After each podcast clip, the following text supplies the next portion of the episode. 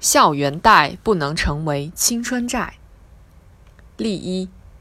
湖北一大学生为了替身患重病的父亲还债，在学校看到贷款广告后，立刻与对方联系，前后在六个借贷平台上共计借款一万一千八百八十元。据悉，该生一家七口在桥洞下住了十三年，再加上校园贷款的巨大压力和贷款公司的威胁。更是让原本就贫困的家庭雪上加霜。例二，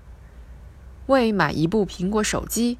陕西咸阳一大二学生利用校园贷借了一万两千五百元，还不上钱，又从其他校园贷平台上借款，短短八个月，这笔钱利滚利成了二十三万。这笔巨款让这个每年收入不到两万元的家庭不堪重负。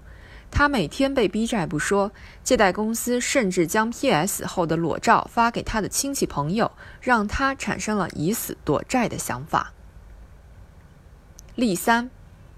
广州一家教育公司串通职业培训机构举办职业指导讲座，与学生签订声称能提高综合技能的培训合同，并与贷款公司勾结，诱导学生贷款支付学费，吸金四百余万元。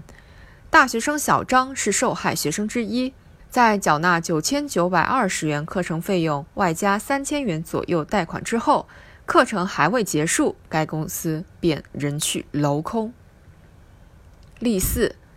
就读于山西太原某所高校的一名学生，因为好面子，常与家境较好的同学频繁出入高级会所，通过各种合法、非法的渠道，一共贷款欠债近七万元。利息就像滚雪球般越来越大。现在这名同学已经毕业工作了，仍不得不为以前的超前消费买单。每个月工资的很大一部分都是用来填补欠款漏洞。评论：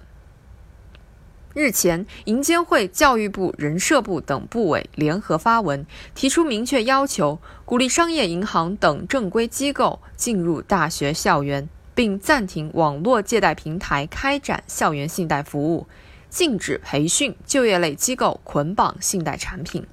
未来还需要进一步转变思想观念，多方协调配合，形成合力。监管部门还要继续堵偏门、开正门。一方面，采取多种措施，加大整顿力度，坚决遏制校园网贷平台无序蔓延，将偏门堵严堵实。另一方面，要放宽政策限制，进一步放宽正规金融机构进入大学生信贷领域，将正门开大开好。另外，从家庭角度来说，父母也应起到一个提醒作用，时刻提醒学生谨慎对待校园贷。从学校角度讲，首先应向学生普及校园贷基本知识，教育学生如何正确理性评估校园贷产品的收益性和安全性。同时，还应帮助学生建立一个健康的心理，树立正确的消费观，让大学生在校园内有健康快乐的成长环境，需要各方的保驾护航，更需要大学生自身智慧和辨识能力的提升。莫让大好年华背上沉重的青春债，是我们全社会的希冀。